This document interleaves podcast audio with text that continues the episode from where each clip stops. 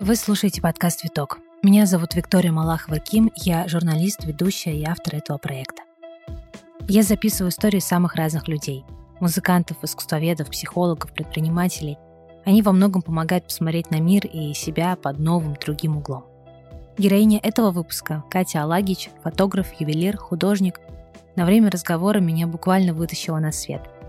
Недавно она стала мамой, и сегодня эта новая роль помогает ей продолжать мечтать, работать и даже замечать весну, которая, да, наступила. Мы сейчас готовим выпуски о коллективной травме, травме свидетеля, о новых реалиях людей, которые занимаются искусством и образованием. Они будут постепенно выходить здесь, в этом подкасте. Но сейчас я приглашаю вас в простой человеческий разговор с Катей. Добрый, светлый, про творчество, материнство. Герой фильма «Мне 20 лет» Марлена Хуцеева говорит «Надо жить». А Катя в этом выпуске произносит «Может быть сложно, но у меня нет другого выхода». Я желаю вам приятного прослушивания, благодарю за оценки и отзывы, которые вы пишете и оставляете на всех платформах, на которых слушаете подкаст. И напоминаю, если вам нужна связь со мной, любая для вопроса, предложения или даже просто так, ссылка на почту и телеграм-канал находится в описании этого выпуска.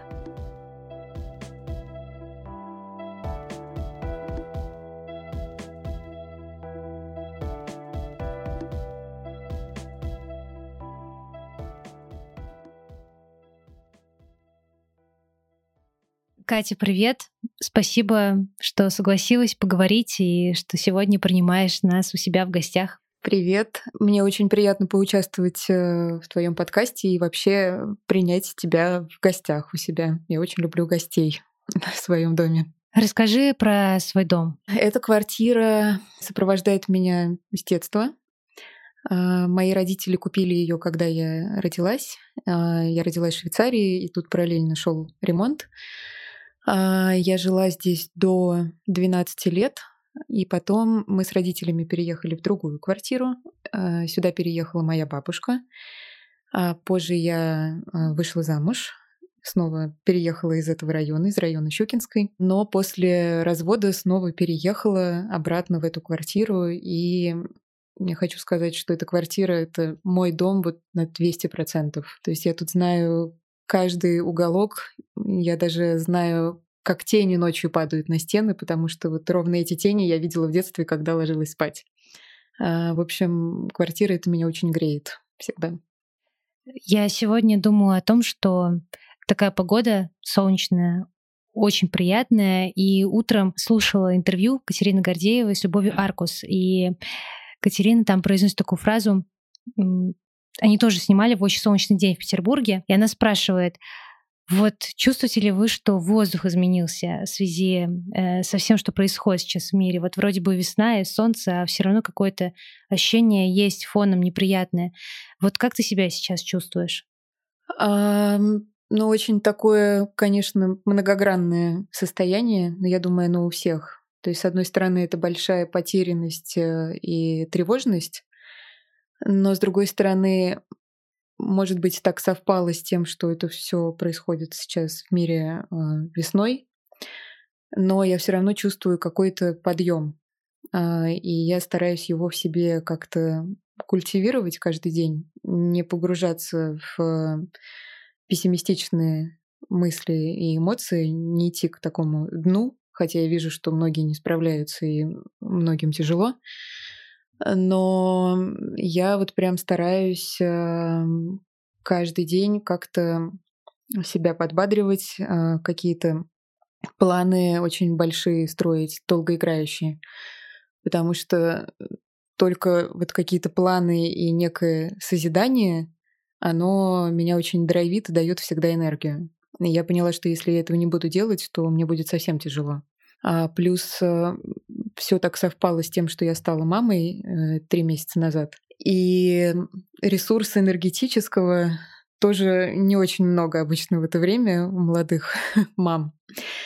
И то есть у меня вдвойне большая такая нагрузка, и мне вдвойне важно как-то себя э, наполнять. А что тебе помогает на плаву держаться? Встречи с друзьями, Это как бы банально это не звучало, но это действительно так. То есть люди, и я думаю, сейчас многие заметили, что какая-то прям пошла такая, если это можно назвать тенденция, волна, что всем хочется больше общаться живьем, приглашать э, людей в гости, а, встречаться в каких-то больших компаниях, э, общаться вот именно вживую.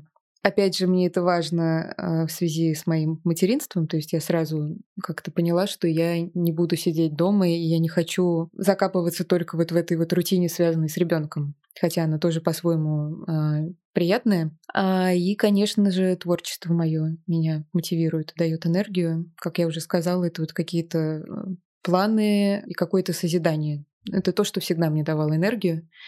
И до того, а, как я родила, я много об этом думала. Что же я буду делать, чтобы оставаться в ресурсе? И вот даже с психологом у меня была просто такая разовая консультация, так скажем. Мы обсуждали эту тему. И мы с ней пришли к тому, что вот мне будет очень важно найти какие-то такие точки опоры мои привычные и на них э, продолжать опираться, несмотря на материнство, несмотря на то, что много водных сейчас появилось. И пока, мне кажется, это удается. Так интересно, ты говоришь про планы, потому что я недавно читала пост, э, не помню точно кого, но он был в целом про будущее, про размышления о будущем. И я даже вижу, что сейчас у очень многих людей как будто бы пропадает не то чтобы желание про это будущее думать, но как будто бы даже желание в это будущее идти. Будущего нет. Вот mm-hmm. какое-то такое есть ощущение. И я тоже себе стараюсь напоминать, что это неправда, и что есть и настоящее, и будущее. Да, там вопрос, каким оно будет, это уже, наверное, другое. Ну, да. Мне кажется, очень важно не скатываться в какой-то совсем пессимизм. Опять же, я тоже себе говорила, что э, может быть сложно, но у меня просто нет другого выбора. Правильно? То есть либо ты скатываешься в какую-то позицию жертвы, что все сложно и все меняется, и непонятно, что будет дальше, либо ты, несмотря ни на что, продолжаешь э, мечтать, планировать и как-то смотреть э, оптимистично в это самое будущее. Ну и я решила как-то выбрать именно вот эту позицию. Про творчество задам вопрос. Может быть, он кажется таким очень популярным для всех людей, которые а, делают что-то руками, творят, занимаются искусством. Но мне вчера задали этот вопрос, и я подумала, что я переадресую его тебе. В обычной жизни он звучал всегда очень просто. Сейчас кажется даже иногда неуместным. Но, тем не менее, вопрос вдохновения, вот этого ощущения полета, потока, оно же в творчестве необходимо. Вот сейчас вдохновение для тебя — это что? А, а у меня как-то ничего сильно не изменилось в этом плане, а, потому что у меня были какие-то идеи касательно созидания. Это были идеи касательно а, коллекции украшений. И для а, бренда «Лето», в котором я дизайнер и совладелица, и для моего личного бренда как Катя Лагич Ателье, над которым я сейчас работаю. Я его еще официально не анонсировала, но я постоянно рисую. Рисую украшения. У меня весь э, планшет в эскизах. Поэтому идеи со мной нон-стоп. Я могу ночью иногда проснуться, или когда я кормлю э, сына в три часа ночи, я могу его покормить, положить, потом еще зарисовать какое-нибудь кольцо, например. То есть э, тут мне не надо откуда-то это черпать, оно само приходит. И есть еще другие идеи, которые касаются э, фотографии. Это не только съемки, но и еще сейчас новый подход к оформлению своих э, работ не в формате печатном, как это э, привычно, а на каких-то других носителях. И вот сейчас я хочу попробовать печать на стекле. Я когда слушаю такие истории, э, мне кажется, что во мне есть небольшая такая капелька зависти, хороший, добрый, к тому, чтобы тоже быть в этом состоянии, всегда быть открытым для идей, чтобы, правда, в три часа ночи быть способным что-то уловить, почувствовать и перенести это куда-то физически. Угу. И я думаю, у многих людей этот вопрос тоже возникает. Где брать этот взгляд распахнутый на мир? Мне кажется, что во многом это идет из детства. Возможно, еще родители тоже на нас влияют. Ну, я вот почему-то в этом уверена. Я с детства сама что-то всегда создавала. Вот квартира, в которой мы сейчас э, сидим, тут есть э, моя комната, которая когда-то была детской. И я помню, что э, перед всеми праздниками, Новый год, день рождения родителей, еще что-то, я прям запиралась на несколько дней у себя в комнате, говорила, вы ко мне не заходите. А, я брала пластилин, э, бисер, бумагу, чего я только не, не находила. И я для родителей делала подарки сама, своими руками. Для меня было странно, что другие дети для родителей ничего не делают. И откуда-то эти идеи приходили. Вот я не знаю как. А, то есть, мне кажется, некая открытость к какому-то такому потоку, она была уже тогда. А, ну и плюс э, родители очень много со мной путешествовали, и у меня очень такая легкая на подъем мама. И мне кажется, что тоже я от нее это как-то впитала, открытость э, к людям, к общению в путешествиях, то есть вот какой-нибудь small talk для меня это вот любимое дело. То есть, знаешь, такие... У меня такой какой-то подход, наверное, к проживанию жизни с широко распахнутыми глазами всегда. То есть я это про себя знаю, и я это сама в себе постоянно как-то так культивирую, что ли. Поэтому мне кажется, что это и, воспитание, и окружение в том числе. Вот и я стараюсь во взрослой жизни это тоже как-то сохранять, несмотря ни на что. Как думаешь, почему мы иногда теряем эту способность? Я анализировала недавно, что в детстве я тоже могла запереться, только я не руками делала, я писала очень много. У меня были просто десятки исписанных блокнотов, тетрадей, всего. Mm-hmm. Любой источник, вот любая бумага для меня это была возможностью написать историю. И эм, я понимаю, что сейчас это ускользает от меня, и я как будто бы и к слову отношусь уже как-то не так трепетно, и к этому времени наедине с бумагой тоже. Не знаю, что происходит. Мне не хочется называть это словом, ну, взросление, uh-huh. старение и так далее, но что-то точно есть. И знаю, что не только у меня. Вот твое мнение, почему мы иногда это упускаем? Может быть, в детстве нам не так важно, чтобы это кто-то не то чтобы оценил, но все-таки да, когда мы становимся взрослыми, мы э, то, что мы создаем, проносим через какую-то призму оценки другими людьми. Либо чтобы тебя похвалили, либо чтобы тебе заплатили за твою работу. То есть это уже становится работа еще часто, правильно? Точно. В детстве это как-то проще. У тебя есть этот поток. Ну, родители похвалили, и хорошо, да? Ты вроде бы молодец, творишь дальше.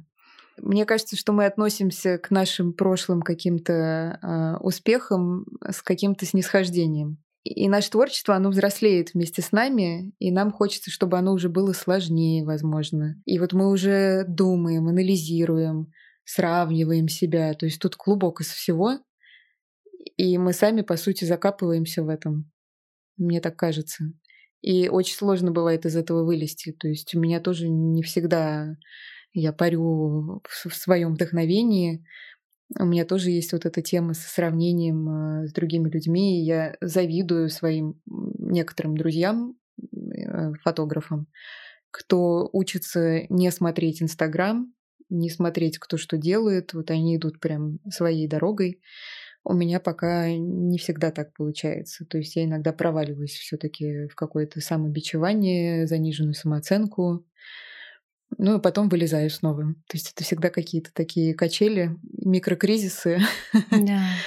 Но помогает, в принципе, как-то пересмотреть отношение к своему творчеству, к тому, что я делаю. Но мне кажется, это прям бесконечный процесс на всю жизнь. Слышу это уже который раз про людей, которые отказываются смотреть э, за другими, эм, отказываются следить за конкурентами, рисую кавычки, угу. а, за коллегами, угу. потому что боятся, что это помешает очень сильно, взгляд затуманит, э, вот какая-то смесь получится, не получится вот этот чистый твой взгляд. А еще я подумала, когда ты говорила про то, что э, в детстве не ждешь, что тебя осудят, по факту взрослым тебе даже не важно, там, ты выносишь это творчество в публичное пространство или нет, но вот этот судья внутри, он все равно остается. И я скорее, да, скорее вот это вот желание, чтобы это было более серьезным, это же мое желание, это же внутренний судья, это же не кто-то сказал. Это самое страшное, наверное. Ну и так, но мне кажется, зависит от того, какое именно творчество, потому что если ты в мире фотографии, ты можешь творить, ты можешь быть, в принципе, доволен тем, что ты э, создал. У тебя может быть э, классное портфолио, как ты сам считаешь. Но потом э, ты, например, идешь в какое-нибудь фотоагентство, которое представляет фотографов, которые снимают для крупных брендов, например. И ты начинаешь сомневаться в себе, потому что ты видишь, что снимают другие, но ты не можешь не столкнуться с этой реальностью в любом случае, если это касается зарабатывания денег, например, правильно? Так-то я могу всю квартиру обвешать своими фотографиями и смотреть и радоваться. Mm-hmm. Но реальность эту никто не отменял. Все равно есть какие-то, какое-то мнение других людей, и часто они могут быть э, тоже профессионалами в своем деле, но но вот есть их мнение. И, например, э, тебя могут не принимать э, в какие-то фотогалереи. Ну, вот они хотят видеть что-то другое. И в этот момент ты очень сильно как раз и расстраиваешься и начинаешь в себе сомневаться. Вот, вот это вот всегда очень сложно э, отделить, где вот это правда, так скажем. Я вот думаю про то, что творчество это такая, получается, история очень хрупкая, потому что здесь, наверное, и эго твое есть, и и в то же время уязвимость — это вот две такие части. И получается, что вот эти комментарии, они же могут эм, разрушить. Э, как э, ты, не знаю, были ли у тебя случаи, когда какие-то комментарии тебе не просто на какое-то время выбивали из колеи, а очень сильно заседали в голове или строили какие-то стены, блоки? А, у меня был э, такой комментарий а, от одной моей подруги довольно много лет назад, которая мне как-то так между делом сказала, что а, вот твоя фотография, Катя, она вот про ощущение, про момент, вот у тебя какая-то есть такая магия. А вот портреты тебе снимать, мол, не надо. Mm. И как-то, видимо, это очень глубоко во мне засело, и мне всегда казалось до последнего времени, что портретные фотографии для меня, ну, я это могу классно делать, но это что-то несерьезное такое, что вот я про другое. Хотя сейчас я а, работаю над своим сайтом, переделываю полностью все портфолио, смотрю на портретные снимки и понимаю, что да нифига. а как раз симбиоз того, в чем я хороша, то есть в каком-то лайфстайле с портретной съемкой, рождает вообще какой-то другой микс э, удивительный. И вообще я прихожу к тому, что фотографии не обязательно фокусироваться на каком-то одном направлении, потому что если у тебя есть свой стиль, то ты в этом стиле можешь снимать вообще все, что угодно. Можешь вспомнить портреты, которые тебе вот сразу сейчас в голову приходят, которые для тебя самые важные? А, я сейчас, может быть, это не совсем по теме ответ. А, я сейчас вспомнила один волшебный момент, а, когда я была в Марокко там есть город на океане, называется Эсуэйра. Мне безумно нравится одно название, как да, звучит красиво. красиво. А, я была э, в таком э, туре с блогерами, но при этом, мне кажется, наслаждалась больше всего поездкой именно я. То есть мне было интересно прям снимать, а не, не про что-то там рассказывать про отели красивые в Марокко. И был момент, когда в Исуэре начался ураган, дождь, и э, мы спасались э, с ребятами от дождя и забрались в какую-то будку, где переодеваются около пляжа. Дождь прям хлестал. Все были мокрые, у меня была камера через плечо, я как-то ее пыталась э, прикрыть ее курткой. Я стою э, в этой кабинке для переодевания. За мной стоит э, пожилой браканец, э, такой милый-милый дедушка, и передо мной зеркало. То есть там еще был какой-то умывальничек. И мы встретились с ним глазами в этом зеркале. Я сделала автопортрет. То есть там стою я с камерой, и он вот смотрит на меня. И у него такая безумно добрая улыбка, глаза. И вот сейчас почему-то этот портрет пришел первым мне на ум. Класс. Угу.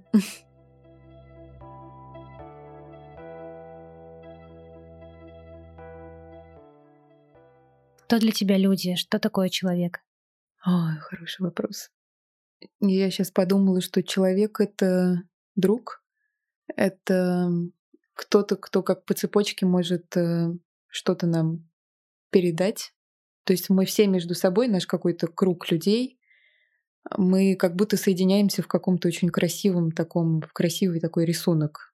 И мне кажется, именно поэтому друзья очень хорошо характеризуют обычно какого-то человека. То есть, по сути, мне может чего-то не хватать, но я общаюсь с тобой, получаю что-то от тебя, ты от меня, и вот у нас вот эта вот такая связь классная mm-hmm. получается. Поэтому, ну, у меня очень много друзей, очень много знакомых, и я никогда не стесняюсь и не боюсь написать даже кому-то, кого я давно не видела, просто потому что мне хочется пообщаться. А, то есть в этом плане я прям всегда очень открытая. А человечность? Доброта, любовь, я думаю, эмпатия такая искренняя и э, какая-то незамутненная. И мне кажется, вот даже сейчас, э, в наше время, которое сейчас происходит, это очень ярко мы видим, у кого эта человечность как-то э, работает, а у кого на самом деле не очень. То есть прям такой сейчас очень хороший фильтр происходит. А под этот фильтр у тебя попали какие-то близкие люди сейчас? А, мне кажется, единицы. Да и то не, не супер близкие. Ну, я как-то это приняла. Мы, может быть, не особо общаемся, я как-то уже сейчас думаю о том, что когда все закончится, то есть мы не обсуждаем ситуацию происходящую, а у всех там могут быть разные мнения, но я уже сейчас как будто искренне а, понимаю и принимаю человека с отличной точкой зрения и думаю, ну ладно, хорошо. Ну, то есть твоя точка зрения — это не показатель того, какой ты мне друг был раньше и каким ты останешься. То есть я не хочу сейчас как-то э, рвать контакты и делать какие-то выводы исключительно из-за разницы в нашем восприятии. Ты, мне кажется, такой человек, эм, один из э, немногих, кого я знаю, вот сейчас уже лично, кто многофункциональный, скажем так. Угу, а, очень. Да, и интересно сейчас вот э, услышать э, от тебя самой, как ты себя видишь. Что больше всего внимания, наверное, ресурсов у тебя сейчас занимает? Ну, материнство. Да. Супер многофункциональная э, профессия. И я бы, вот как в Инстаграме можно про себя написать, у меня там стоит деятель искусств, если я не ошибаюсь. Вот я себя вижу художником. И я поняла, что не хочу себя привязывать к какой-то одной э, профессии.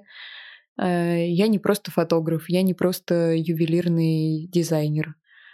Э, мне интересно экспериментировать с какими-то формами. Вот как я уже сказала, мне интересно из фотографии своей делать какие-то арт-объекты. Я иногда пишу картины просто себе в удовольствие. Поэтому вот да, просто художник, вот именно слово артист, оно очень, мне кажется, подходит. И это все всегда по настроению. А, то есть у меня может быть период, когда я очень вовлечена в украшения, потом э, мне как-то немножко надоедает, э, у меня много съемок, потом съемки надоедают, э, а я могу устроить какой-нибудь мастер-класс, потому что мне хочется создать что-то для людей, какое-нибудь красивое мероприятие, например. А, и мне очень нравится, то есть я считаю, что, ну да, бывают люди, которые очень э, такие прямолинейные. Да, и... как будто все в один да, сосуд да, да, Да. И были в моем окружении люди, которые говорили мне о том, что мне надо сфокусироваться на чем-то, чтобы в этом добиться хорошего результата. В каком-то смысле они правы, потому что творческий человек, он может быть э, одновременно обо всем. И да, тут действительно сложно. А, но если уж тебя питает сразу несколько дел одновременно, то я скорее буду все-таки жить на ощущениях на своих. И иногда себя как-то одергивать и говорить, что так, Катя, вот надо сейчас э, посидеть, сфокусироваться и закончить коллекцию, например, дорисовать ее, хотя уже очень лень. Вот из всех твоих сфер деятельности а, вот именно сегодня, как в дне, не просто в каком-то растянутом угу. моменте, а вот прямо сейчас э, больше фокус на чем? А, на украшениях и все-таки параллельно еще на вот этой моей идее с эм, новыми форматами печати фотографий. Mm-hmm. Вот правда, и тем, и тем я одновременно занимаюсь каждый день. и прокручиваю в голове тоже каждый день. Раз уж мы вот в этой сфере деятельности пока находимся, давай про украшения. Давай. А, это такая, не знаю, интересная сфера в том плане, что люди, которые в этом видят прямо большой смысл, большую любовь, и это такие детали, эти камни, э, все материалы. Как ты к этому пришла? Почему и что для тебя это значит? Мне кажется, что моя бабушка и мама точно э, как-то на это повлияли, потому что у них всегда были огромные шкатулки с очень крупными украшениями, э, с разными камнями. То есть там не было чего-то такого стандартного, что было у многих женщин в советское время. Я это все постоянно мерила, э, когда училась в институте, ходила к маме в спальню с утра, говорила, мам, я у тебя сейчас что-нибудь выберу, ладно, на сегодня. Она говорила, хорошо, а я у тебя. Э, из всех путешествий я всегда привозила и перевожу украшения. То есть, да, однозначно мама и бабушка повлияли. И по образованию я архитектор, архитектура — это про крупные формы. Но я понимала, когда я поступала в Мархи, что я не буду заниматься архитектурой, мне это не совсем интересно. Я хотела заниматься интерьерным дизайном. И после института я им и занималась немного, но там так сложились обстоятельства, что в итоге из своего интерьерного бюро я э, ушла, оставив там партнера своего. А зато мы с моим э, другом Мишей открыли свой бренд украшений. Все это примерно в одно время произошло. А, и украшение это был для меня такой какой-то эксперимент. Мол, почему бы не попробовать? Изначально мы продавали других дизайнеров, а в какой-то момент э, Миша предложил мне попробовать самой что-то придумать. И у меня получилось. И я поняла, что в отличие от архитектуры и даже интерьеров, э, украшения — это малые формы. Ты там быстрее видишь результат, то есть тебе не надо ждать, э, пока там тебя покрасят стены, сломают э, перегородки какие-то, что-то возведут и так далее, чтобы видеть конечный результат. Тут все намного быстрее, а по сути процессы очень похожи. То есть это тоже чертежи, это тоже продумывание вот этой самой архитектуры объекта. Это тоже разные камни, это разные цветовые сочетания. Э, а я очень люблю цвет, как и фотографии тоже. Я меньше снимаю в ЧБ, больше в цвете. Поэтому для меня вот каждое украшение — это такой микро-арт-объект. И это что-то, что, по сути, можно потрогать. И вот, вот этот момент э, созидания от эскиза, от идеи до конечного предмета — который э, не просто я могу подержать в руках, а который человек будет носить, это такая ценность оказалась. То есть он же у него будет лежать в шкатулке. Может быть, это как-то потом передаст. Это же очень здорово.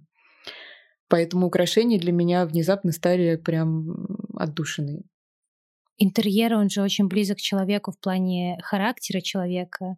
Когда ты работаешь над каким-то интерьером, ты очень ориентируешься на то, какой человек, да, да. именно его индивидуальность, да. Э, вообще от вкуса до, угу. не знаю, наверное, даже до цветов, до чего да, угодно. Да, это постоянный диалог такой с заказчиком. Вот с украшениями же не совсем так. Ты же как бы его готовишь, но ты не знаешь, кому оно попадет в руки. Или как это работает? Э, вот тут э, интересная тема у меня получается. С одной стороны, есть бренд Лето, в котором я создаю коллекции.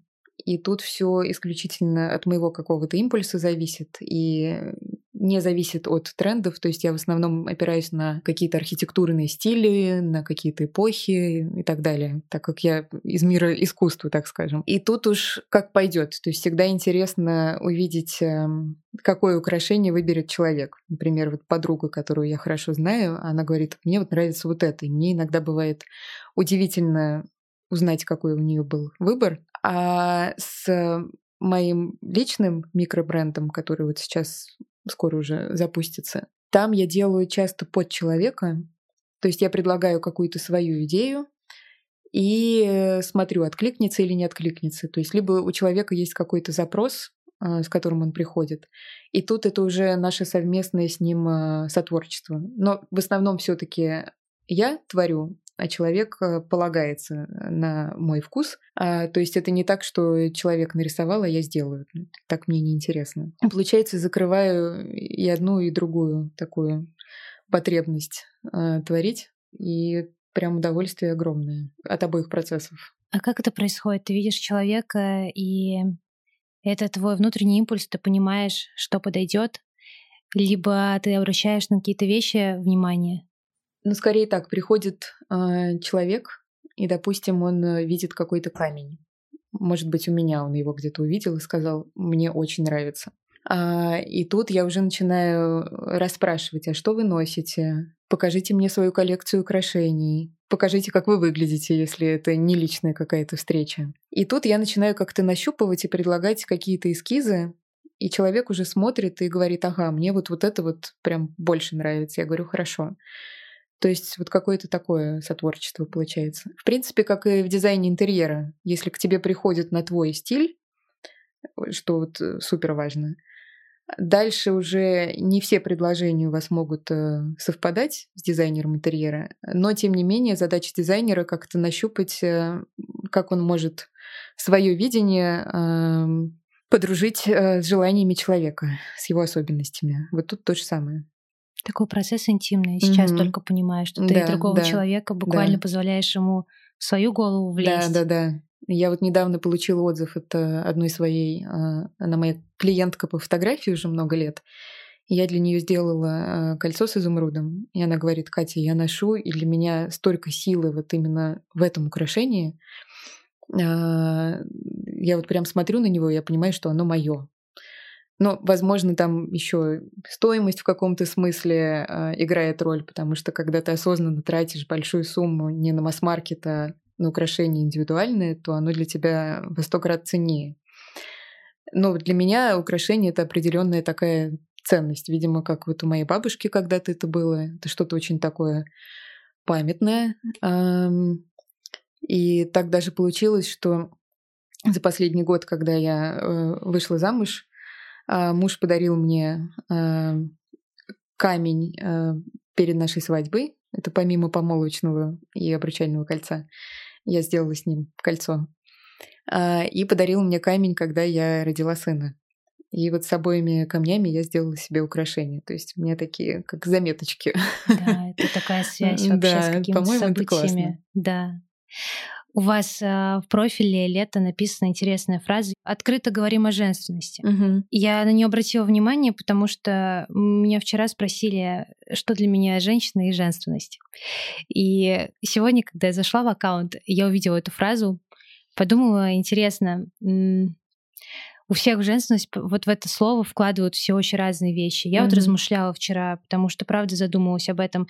Мне вот пришли в голову те вопросы, которые я тебе задавала, что это человек, это человечность, mm-hmm. это что-то про силу, про эмпатию, про любовь, про доброту. Mm-hmm. Для тебя что такое женственность? А для меня это такое красивое слово чувственность и сексуальность, но сексуальность, естественно, как э, сексуальностью называют некую энергию женскую, такую всепоглощающую, я бы сказала. Я не скажу, что она у всех ярко проявлена, но это, наверное, не важно, это просто вот мое ощущение, мое самоощущение. И это какая-то сила, эмпатия к окружающим, внутренняя какая-то э, красота, внутренняя честность, терпение, вот сейчас я все перечисляю и понимаю, что это как раз очень про материнство. Да. А, с материнством оно все ощущается в разы интенсивнее. А у тебя это появилось э, с материнством или вот именно увеличилось и подсветилось? Увели- увеличилось и подсветилось. Оно было и раньше. А, и вот э, у меня картина стоит в комнате. Э, сейчас я тебе уже сказала, сейчас скажу да, еще раз. Прекрасная история. А, я начала ее писать э, осенью, когда я уже была беременна. И просто был импульс нарисовать девушку с обнаженной грудью, цветок. Цветок, видимо, как, не знаю, какой-то внутренний расцвет. То ли это про ребенка, я до конца для себя не поняла. Просто я ее написала для себя. У меня нет как-то желания, не желания, а даже необходимости про нее всем рассказывать, но тем не менее. Она очень естественно родилась, и через несколько месяцев после того, как она уже была начата, но еще не закончена, а, мне приснился сон, где я с обнаженной грудью И почему-то я прям с рвением доказываю какому-то э, мужчине постороннему, что женщины имеют право показывать себя полуобнаженными таким образом, потому что это супер красиво, женственно и естественно. И сейчас, кормя грудью, я поняла, что все как-то сложилось. То есть вот это вот э, какая-то максимальная женственность и такая красивая открытость, когда ты не стесняешься своего тела, каких-то процессов таких очень женских. Это прям очень здорово. Это правда очень красиво для меня.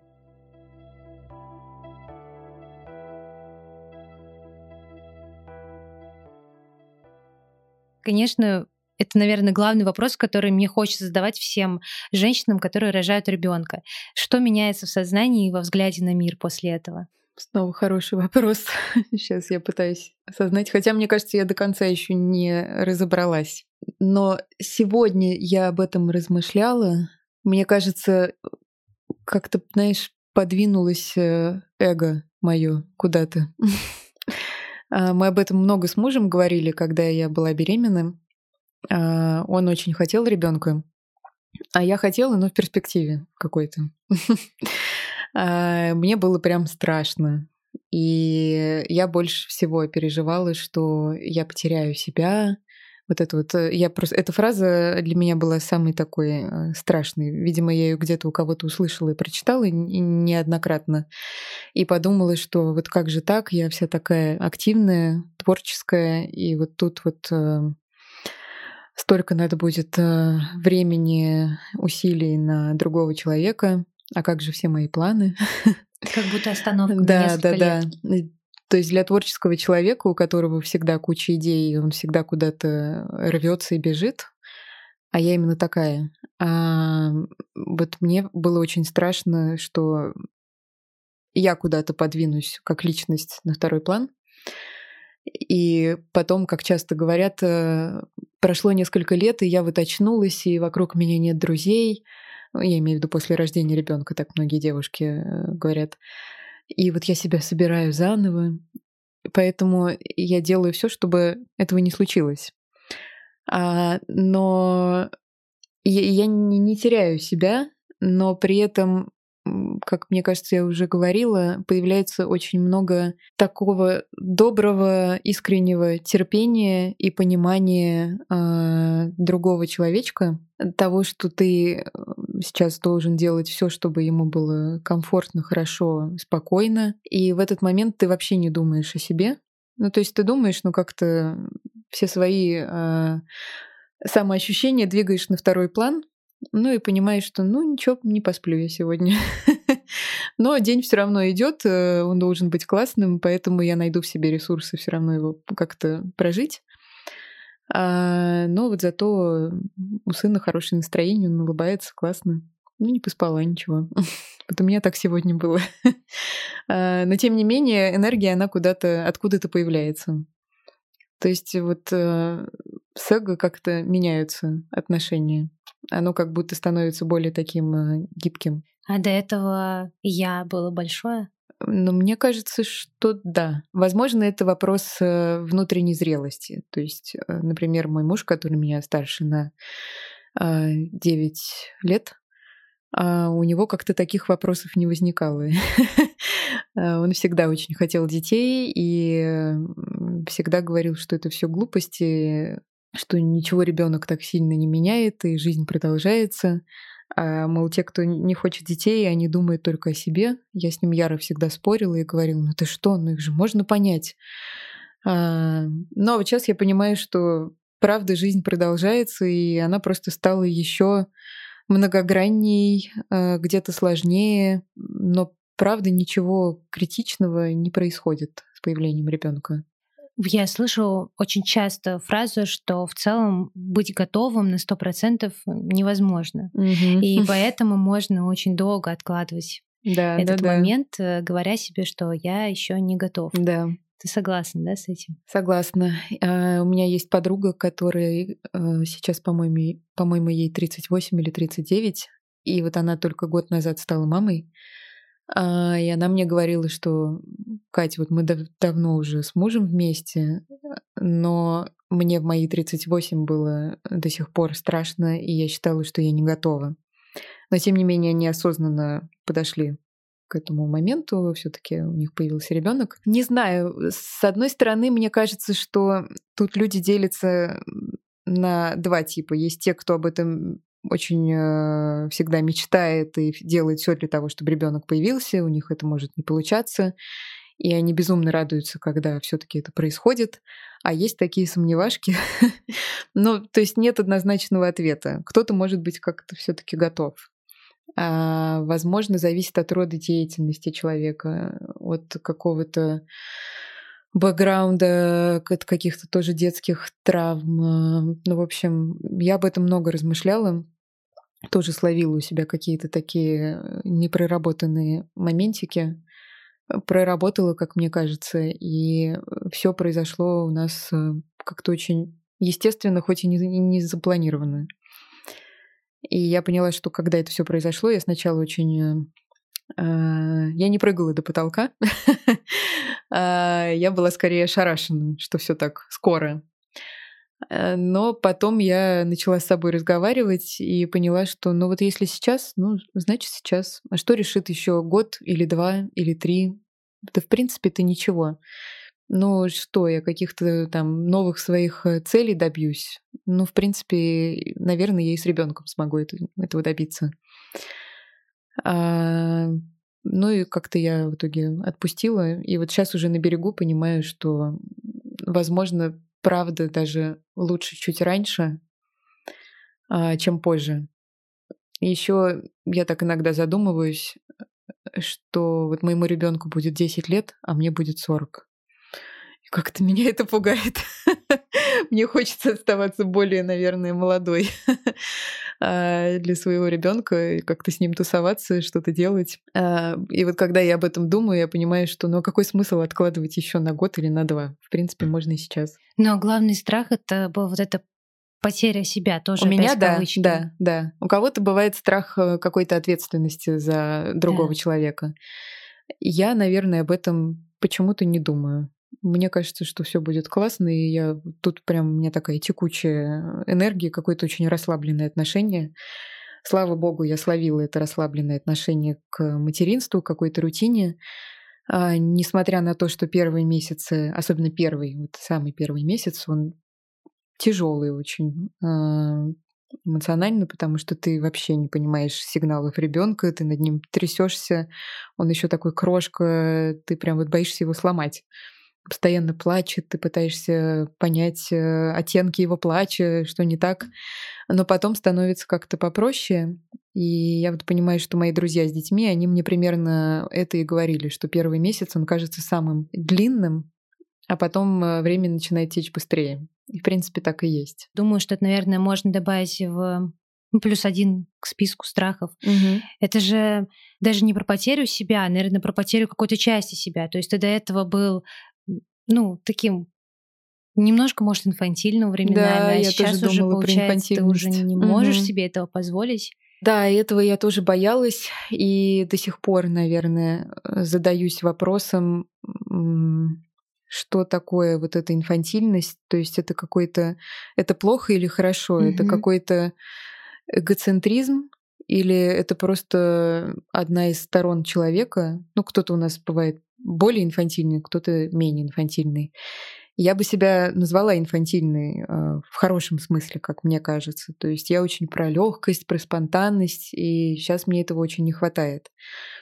Э, но, наверное, ты тоже понимаешь, что, ну да, можно оплакивать потерю своей вот этой вот э, инфантильности, но у тебя не остается другого выбора, кроме как как-то попытаться перестроить свою рутину и свою жизнь так, чтобы у тебя снова появилось место для этой самой спонтанности и легкости. Ну, то есть тут привет, э, поддержка родителей, нянь, мужа, не знаю у кого какие есть э, возможности. В принципе, мне кажется, что все возможно. Вот на прошлой неделе я ходила в бар с подругами вечером. Э, муж отпустил прекрасно и побыл с сыном. а я почувствовала себя как-то очень расслабленно. И я как-то тоже, ну, мы не то чтобы договорились об этом, но а, я иногда ему пишу, спрашиваю, ну как там Лукас? Он говорит, расслабься, все хорошо, все, отдыхай, have fun. Я говорю, ну я приеду через полчаса. Он говорит, да побудь еще. Я поняла, что я не буду спрашивать, как у них дела. Он точно справится. А у меня вот будут несколько часов без четкого ограничения во времени, когда я вот могу побыть э, с подругами, с друзьями где-то и не чувствовать вот этого какого-то ограничения. Вот тогда становится хорошо и легко, и ты понимаешь, что ребенок, в общем-то, встроился в мою э, жизнь, в мою рутину, со своими, конечно, э, сложностями в виде бессонных ночей, но в целом э, как-то можно пробовать балансировать. Но это я еще внутри себя как-то очень снизила вот этот уровень важности, что ли. Что mm-hmm. я знаю, что многие девушки, они, конечно, более э, замороченные, тревожные. Я, наверное, не такая. Страхов добавилось каких-то? Мне кажется, нет. Либо это свойство моей психики, какие-то тревожные мысли сильно не погружаться. Сейчас и так слишком много всего тревожного вокруг, поэтому я, видимо, стараюсь от этого э, отключаться.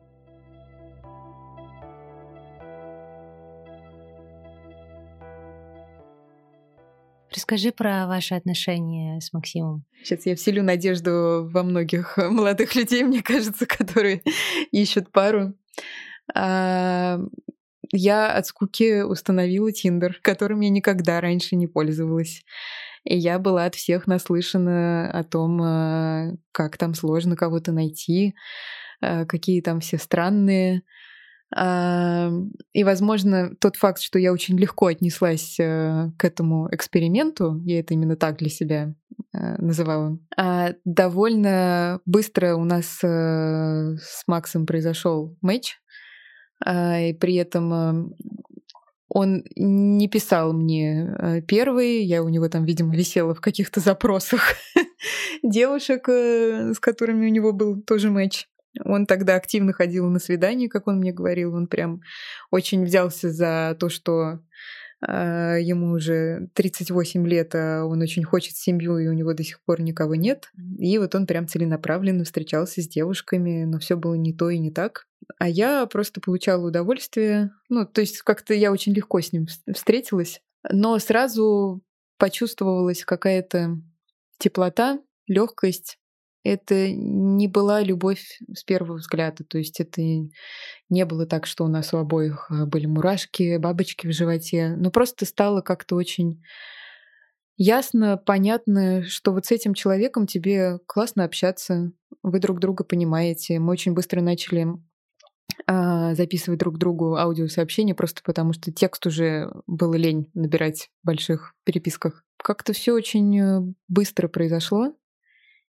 И я тоже до того, как его встретить, э, после, уже будучи после развода, после еще каких-то отношений, а, я понимала, что в принципе я настроена уже на серьезные очень отношения, на семью, на ребенка. А, и у меня, наверное, вот если описать одним словом, а, как, каким я бы хотела видеть своего будущего мужа, я себе как-то сказала, таким, чтобы я захотела от него детей. А я человек, которому очень э, страшно иметь детей было тогда. То есть для меня в этой фразе было все. И, в общем-то, так и произошло. И через э, несколько месяцев после знакомства э, мы как-то уже обсуждали семейную жизнь, детей. Еще через несколько месяцев он сделал мне предложение. А, вот ровно год назад как раз, получается, в начале апреля. А в конце прошлого мая я узнала, что я беременна. Так что вот как-то все очень стремительно произошло. Классно, что ты говоришь, э, рассказываешь эту историю, и вот прозвучала эта фраза, что не было вот этих сумасшедших фейерверков, угу. а, а все равно в итоге получаются хорошие, здоровые, крепкие отношения. Да, они какие-то очень осознанные. Хотя я долго себя как-то спрашивала, может быть, со мной что-то не так, почему у меня нету каких-то сумасшедших бабочек в животе, как э, в 17 лет, когда ты там с кем-то встречаешься. И даже мне недавно одна девушка написала, она спросила меня про нашу э, с Максом историю. И говорит, вот вы знаете, у меня вот как-то тоже этого нету. И мне кажется, что это как-то странно. Я говорю, «А вы знаете, у меня тоже было вот не совсем так, и это нормально. Она говорит, ой, да, спасибо, что вы поделились этой историей, потому что я тоже чувствую, что вроде все хорошо, но вот этот червячок, он как-то меня немножечко так тревожит. Я говорю, да, наверное, нет, просто мы все меняемся, и, возможно, наше самоощущение в паре и ощущение другого человека, оно тоже может трансформироваться э, с годами, с, с опытом накопленным в отношениях. И либо это с каждым человеком всегда индивидуально, я не знаю.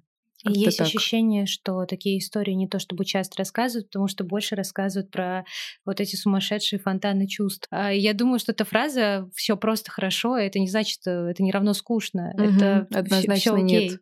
Это как раз такое хорошее, уверенное спокойствие да. в том, что вот твой тыл закрыт, у тебя закрыта вот эта базовая ценность в отношениях, вы ничего не выясняете, у вас э, схожие ценности, что супер важно.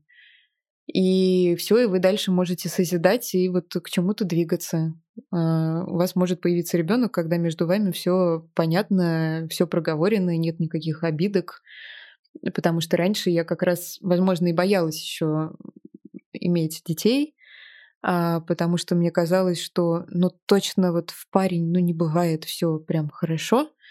И вот как можно быть настолько уверенным в человеке, чтобы от него забеременеть и родить ребенка. Ну, то есть это супер ответственность, а я очень ответственный человек. А, но оказывается, может быть, э, как-то все понятно. Хотя, естественно, я не отрицаю, что там и у нас могут быть сложности, какие-то недопонимания, но, наверное, они э, в общей массе не такие заметные, что ли. Я не знаю, по какой причине был развод в той жизни, но если говорить про ценности, это же правда важная, фундаментальная вещь. Вот в каких ценностях вы сошлись, чего, возможно, не было в другом браке? А, ну, э, скажу, что мы разошлись а, с бывшим мужем как раз а, из-за того, что не было каких-то общих ценностей. То есть у нас были очень чистые, искренние, хорошие отношения. Я ничего плохого не могу про них э, сказать. Но, возможно, потому что мы были очень э, молодые, не знаю, либо мы в какой-то момент не проговорили это, либо не услышали друг друга. Ну, там много разного было. А, но там не было вот этой вот созидательной энергии в паре, которая вас как-то драйвит и э, вперед куда-то двигает. А сейчас есть. И сейчас есть очень хорошее понимание э, моим мужем моей природы. Э, он знает, что мне очень необходим вот этот самый воздух, э, какая-то иногда спонтанность, легкость, поэтому он очень осознанно, серьезно относится к тому, чтобы даже сейчас с ребенком я иногда могла куда-то выйти, как-то почувствовать, что жизнь не остановилась. Плюс он знает, как для меня важно что-то творить. Он понимает, что я творческий человек. Э, я не офисный человек. Э, я могу быть э, с кучей разных идей одновременно. Он их поддерживает. И главное, он ими искренне интересуется. А, ну и опять же, и он творческий человек. То есть я могу понять какие-то его иногда метания. И в целом есть ценность как-то легко идти по жизни, развиваться, что-то созидать вместе, много путешествовать. Это тоже большая ценность. А, ну, у нас какая-то такая очень э, легкая энергия, мне кажется, вот именно вдвоем. И я прям чувствую, как мы друг друга усиливаем. А, вот, возможно, в прошлых отношениях было очень много романтики какой-то такой юной, а, но не было вот еще Зрел. Да, какой-то зрелости. Но, тем не менее, я не жалею об этом совсем. То есть это просто был очень такой хороший, интересный период.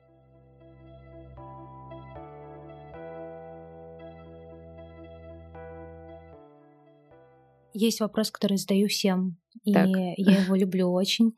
Попрошу тебя, может быть, размышлять, а может быть, ты ответишь очень однозначно. Звучит так. Веришь ли ты в Бога? И если да, то какой для тебя Бог? Так, снова хороший вопрос. несмотря на то, что я крещенная, у меня какие-то неоднозначные отношения с религией. То есть я не, не чувствую, что вот мне важно ходить в церковь, но, а, наверное, Бог это про какую-то правду и искренность внутри каждого человека. Возможно, это еще про какую-то э, поддержку незримую, которая есть у каждого человека, какая-то вот извне, которую мы не можем потрогать, ей, ей нет объяснения. Вот я бы назвала Богом как чем-то таким всеобъемлющим вот эту вот энергию, которая нас оберегает. Это вот скорее то первое, что мне приходит на ум. А можешь вспомнить моменты, когда ты эту поддержку чувствовала особенно? Я сейчас вспомнила момент не самый приятный, когда мы с моей мамой попали в сильную аварию, и все оказались живы и здоровы. А, и мне кажется, что там явно, вот как говорят, да, что Бог уберег. Вот это вот про такие а, моменты. Возможно, моменты удачи — это тоже про это. Когда совершенно случайно на тебя с неба падает э, что-то классное, Э, чего ты никак не ожидал. Я не знаю, может быть, кто-то это кармой назовет, а кто-то богом, что он тебя поцеловал в макушку. Ну вот, наверное, как-то так. Карма, я думаю, тоже э, вот философия кармы это же про то, что тебе возвращается, да, что ты uh-huh. что-то отдавал. Uh-huh. А иногда получается так, что ты вроде бы и не заслужил, и не отдавал ничего, а все равно пришло. Ну, а может быть, ты сам не замечаешь, может, может быть, быть, ты каждый день что-то по чуть-чуть отдаешь, и для тебя это очевидно, а тебе воздается. Да, может быть, может быть, точно. Тебе важно чувствовать, что ты отдаешь что-то миру. Это вот моя самая главная, а, одна из самых главных ценностей. И, по сути, все то, что я делаю, то, что я творческий человек, и то, что я постоянно что-то э, созидаю, это, да, это то, что, как я уже говорила, дает мне энергию, а, то, чего я получаю самое большое удовольствие, э, то, что меня делает живой, и, пожалуй, это какое-то, знаешь, мое про мое самоопределение, что ли. То есть я — это то, что я а, создаю и отдаю в мир, либо отдаю человеку. А, отдаю съемку через призму своего видения, либо отдаю украшения, которые я придумала для человека.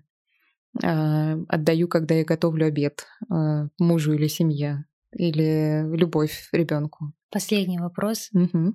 Попрошу тебя назвать вещи, людей, события вообще вне временных рамок, все, что приходит в голову, за которые ты особенно благодарна. Ну, первое — это мои родители, которые поддерживали всегда все мои э, увлечения и очень э, как-то с трепетом относились. Э, они очень всегда меня слушали, прислушивались э, к тому, куда меня как-то направляет мой интерес. И, конечно, сейчас я тоже хочу быть такой же мамой для своего ребенка очень э, внимательный, такой эмпатичный. Я еще благодарна всем тем людям, которые э, меня видели фотографом на каких-то своих мероприятиях или которые как-то э, доверялись мне, э, потому что ну, доверие это очень крутая штука. Наверное, я еще благодарна своему образованию архитектурному, потому что оно очень много в меня вложило. И это супер многогранное образование архитектурное. А это были счастливейшие годы в моей жизни. Даже не 6 лет, как все обычно учатся, там, наверное, в общей сложности лет 9, с учетом подготовки и всего-всего. А, потому что атмосфера, которая царит э, в Мархи, в архитектурном институте, она невероятная. Это свобода, творчество, это интереснейшие люди, это какое-то всегда проявление себя. И отчасти поэтому я тоже не боюсь как-то творить, э, что-то делать, а, и не боюсь вот этой какой-то свободы такой самовыражения. Спасибо большое. Спасибо тебе.